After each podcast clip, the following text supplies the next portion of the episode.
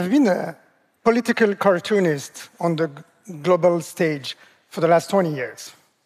Hey, we have seen a lot of things happen in those 20 years. We saw three different Catholic popes, and we witnessed that unique moment, the election of a pope on St. Peter's Square, you know, the little white smoke, and the official announcement.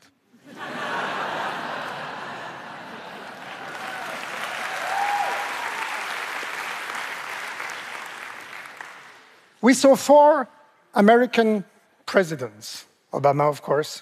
Oh, Europeans liked him a lot. He was a multilateralist.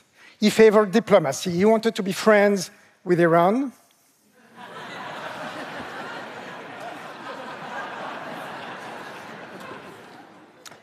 and then, reality imitated caricature the day Donald Trump became the President of the United States of America.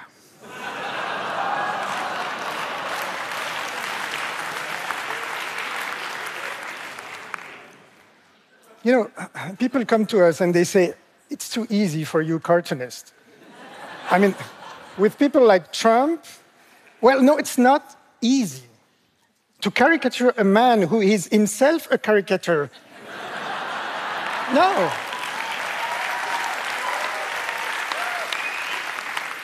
Populists are no easy target for satire because you try to nail them down one day and the next day they outdo you. For example, as soon, as soon as he was elected, I tried to imagine the tweet that Trump would send on, on Christmas Eve. So I did this, okay? And basically the next day, basically the next day, Trump tweeted this.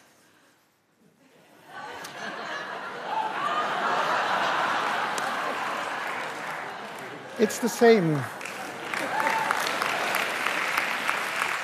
This, this is the era of strong men. And soon, Donald Trump was able to meet his personal hero, Vladimir Putin. And this is, this is how the first meeting went.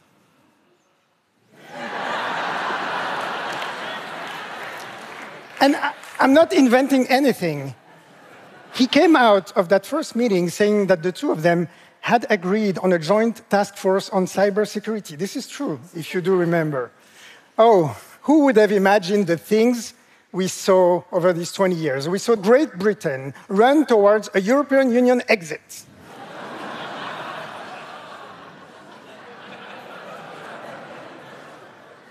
in the Middle East, we believed for a while in the democratic miracle of the Arab Spring.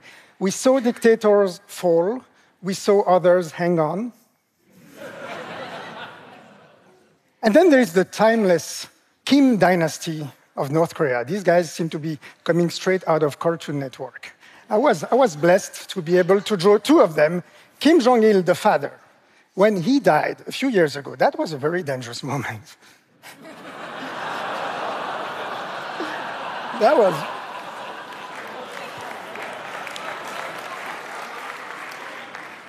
And then the son, Kim Jong un, proved himself a worthy successor to the throne. He's now friend with the US president. They meet each other all the time and they talk like friends.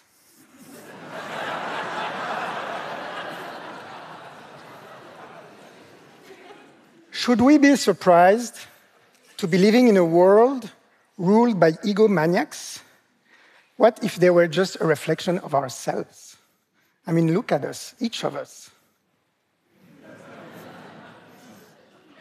Yeah, we love our smartphones, we love our selfies, we love ourselves. And thanks to Facebook, we have a lot of friends all over the world. Mark Zuckerberg is our friend.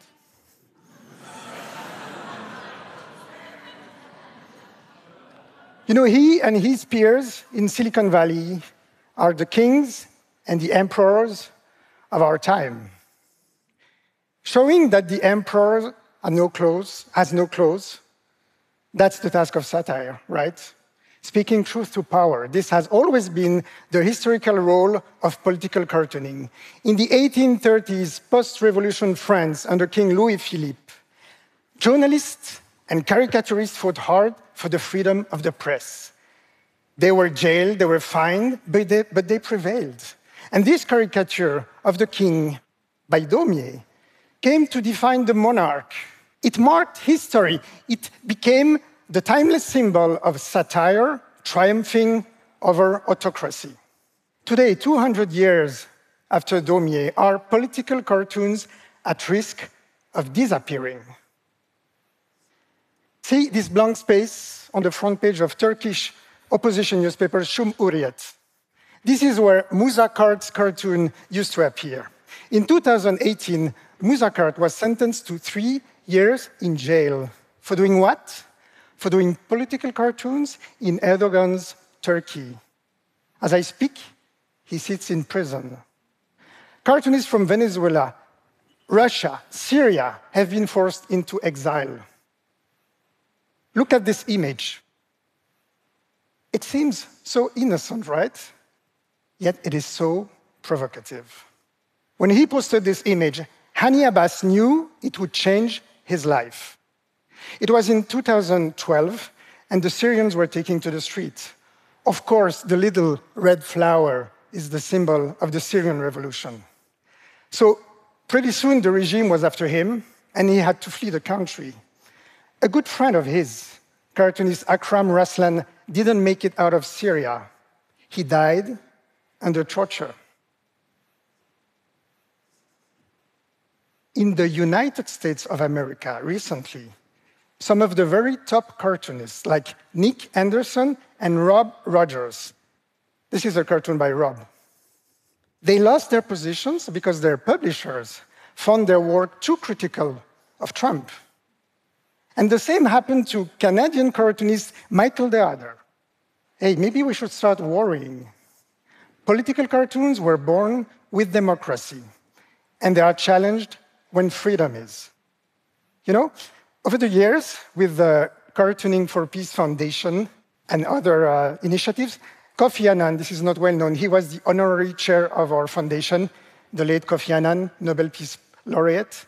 He was a great defender of cartoons or on the board of the Association of American Editorial Cartoonists, we have advocated on behalf of jailed, threatened, fired, exiled cartoonists. But I never saw a case of someone losing his job over a cartoon he didn't do. Well, that happened to me. For the last 20 years, I have been with the International Herald Tribune and the New York Times.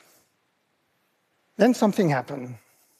In April 2019, a cartoon by a famous Portuguese cartoonist, which was first published in a newspaper L'Expresso in Lisbon, was picked by an editor at the New York Times and reprinted in the international editions. This thing blew up. It was denounced as anti Semitic, triggered widespread outrage, apologies, and a lot of damage control by the Times. A month after, my editor told me they were ending political cartoons altogether. So we could and we should have a discussion about that cartoon. Some people say it reminds them of the worst anti Semitic propaganda. Others, including in Israel, say no, it's just a harsh criticism of Trump who's shown as blindly following the Prime Minister of Israel. I have some issues with this cartoon, but that discussion did not happen at the New York Times. Under attack, they took the easiest path. In order to not have problems with political cartoons in the future, let's not have any at all. Hey, this is new. Did we just invent preventive self censorship? I think this is bigger than cartoons. This is about opinion and journalism. This, in the end, is about democracy. We now live in a world where moralistic mobs gather on social media and rise like a storm. The most outraged voices tend to define the conversation, and the angry crowd follows in. These social media mobs, sometimes fueled by interest groups, fall upon newsrooms in an overwhelming blow. They send publishers and editors scrambling for countermeasures. This, this leaves no room for meaningful discussions. Twitter is a place for fury, not for debate.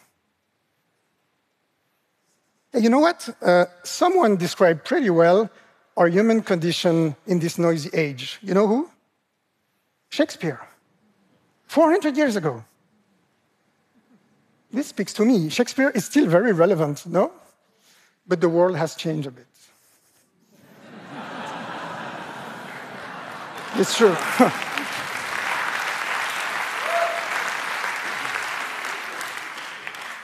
you know, social media is both a blessing and a curse for cartoons. This is the era of the image. So they get shared, they get viral, but that also makes them a prime target. More than often, the real target behind the cartoon is the media that published it. That relationship between traditional media and social media is a funny one. On one hand, you have the time consuming process of information, verification, curation. On the other hand, it's an open buffet, frankly, for rumors, opinions, emotions amplified by algorithms. Even quality newspapers mimic the codes of social networks on their website. They highlight the 10 most read, the 10 most shared stories. They should put forward the 10 most important stories.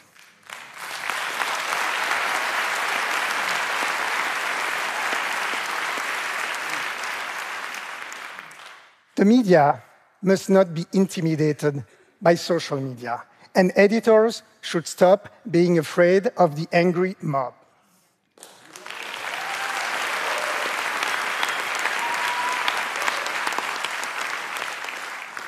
We're not going to put up warnings the way we do on cigarette packs, are we? Come on.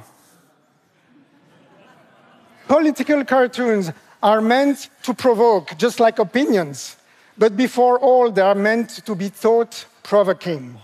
You feel hurt? Just let it go. You don't like it? Look the other way. Freedom of expression is not incompatible with dialogue and listening to each other, but it is incompatible with intolerance.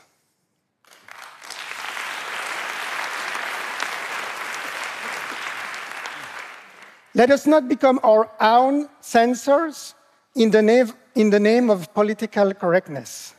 We need to stand up. We need to push back. Because if we don't, we will wake up tomorrow in a sanitized world where any form of satire and political cartooning becomes impossible. Because politi- when political pressure meets political correctness, freedom of speech perishes.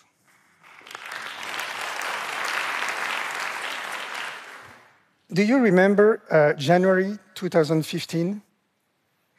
With the massacre of journalists and cartoonists at Charlie Hebdo in Paris, we discovered the most extreme form of censorship murder. Remember how it felt. Whatever one thought of that satirical magazine, however one felt about those particular cartoons, we all sensed that something fundamental was at stake, that citizens of free societies, actually citizens of any society, need humor as much as the air we breathe.